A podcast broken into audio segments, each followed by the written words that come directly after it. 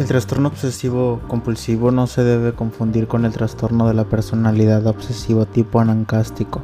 Mientras que la persona que tiene trastorno de la personalidad obsesivo no lo ve como un problema, sino todo lo contrario, lo ve como una virtud y no tiene la necesidad de ir a terapia. La persona que padece TOC sabe que sus pensamientos y su forma de actuar no son normales y esta situación afecta su vida de una manera muy negativa. Este trastorno es bastante frecuente, unos lo viven en un momento puntual de su vida y en otros se instala para quedarse. Se cree que hasta el 2% de la población podría sufrir TOC en mayor o menor grado. Puede incluso que cuando acabes de escuchar esta sección te des cuenta que aunque no lo sufras de una manera incapacitante, lo padeces de cierta manera.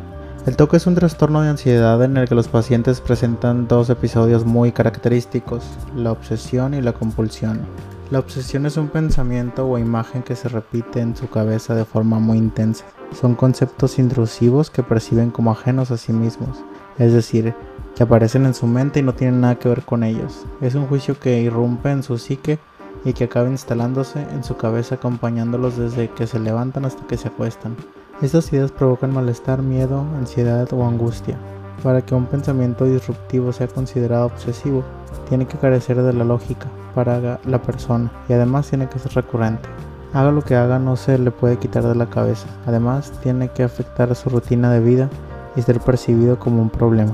Quien lo tiene se siente culpable por tener esa idea y cada vez le produce más ansiedad. De una manera inconsciente el paciente busca una solución para aliviar la ansiedad que le crea esa creencia irracional y así aparecen las compulsiones o rituales. Estas son una serie de conductas repetitivas que al ser ejecutadas alivian momentáneamente la ansiedad generada por el pensamiento obsesivo. El acto compulsivo casi siempre está muy estructurado, debe hacerse con un orden específico y un número de veces exacto. No siempre cuando una obsesión aparece se hace un ritual conductual para neutralizarla. Los rituales también pueden ser mentales. La persona se siente mentalmente obligada a llevar a cabo el ritual o su temida obsesión se va a cumplir. Es como vivir en una superstición constante. Los rituales o compulsiones mentales son unas instrucciones o ejercicios mentales que tienen que seguir para evitar que algo malo pase. Por ejemplo, tienen que contar de par en par hasta el 100 para que algo malo no les pase.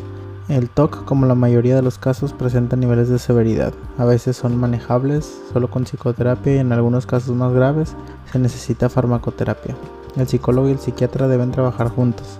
Entre los procedimientos más utilizados en la psicoterapia está la cognitiva conductual, en la que se enseña al individuo a manejar sus pensamientos para controlar su comportamiento.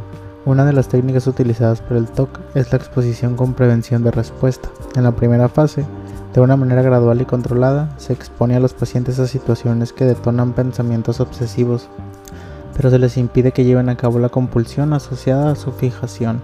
Esto se le llama prevención de la respuesta. Con ese método, poco a poco y con mucho trabajo se van reprogramando las ideas y emociones. La persona va interiorizando y convenciéndose de que no necesita completar su compulsión o ritual para lidiar con la obsesión, que poco a poco va perdiendo su intensidad y cada vez le genera menos ansiedad. En definitiva, se consigue neutralizar esa idea obsesiva y la necesidad de ejecutar la compulsión o acto. Esta técnica funciona muy bien, pero lo tiene que realizar un psicólogo o un psiquiatra, adaptándola siempre a las características de cada paciente. Los fármacos también pueden ayudar mucho a los pacientes con un grado severo de TOC.